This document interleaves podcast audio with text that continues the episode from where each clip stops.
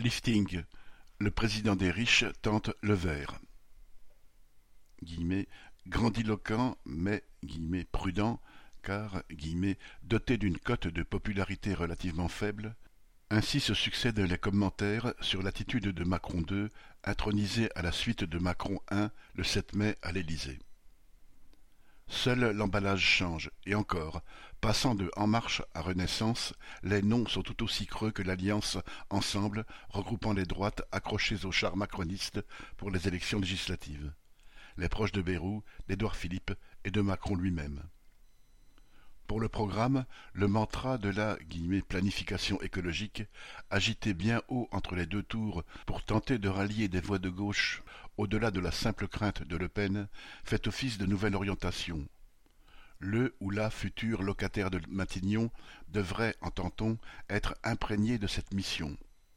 Si l'on se souvient d'un des précédents « grands plans écologiques », celui qui, en 2008, dans la foulée d'un Grenelle de l'environnement, était censé réduire de moitié l'usage des pesticides, s'était soldé dix ans plus tard par une augmentation de 15% de l'usage des dix pesticides, reconnus comme néfastes à la santé des agriculteurs, des consommateurs et de l'environnement.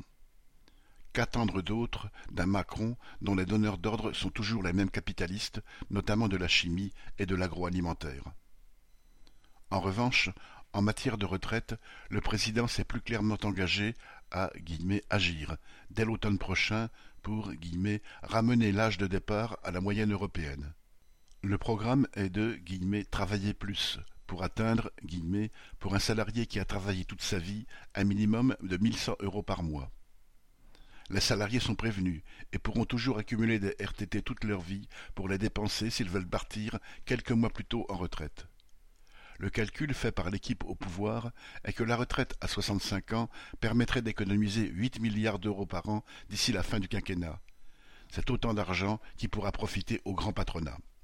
Quant à répondre à la préoccupation quotidienne, la hausse incontrôlée des prix, Macron annonce un paquet pouvoir d'achat dont une nouvelle prime défiscalisée. Autrement dit, face aux augmentations des loyers, des carburants, du fioul et de l'alimentation, les classes populaires sont invitées à se contenter des miettes négligemment balayées à leur usage depuis la table d'un patronat milliardaire. Il y a peu de chances que cela suffise. Viviane Lafont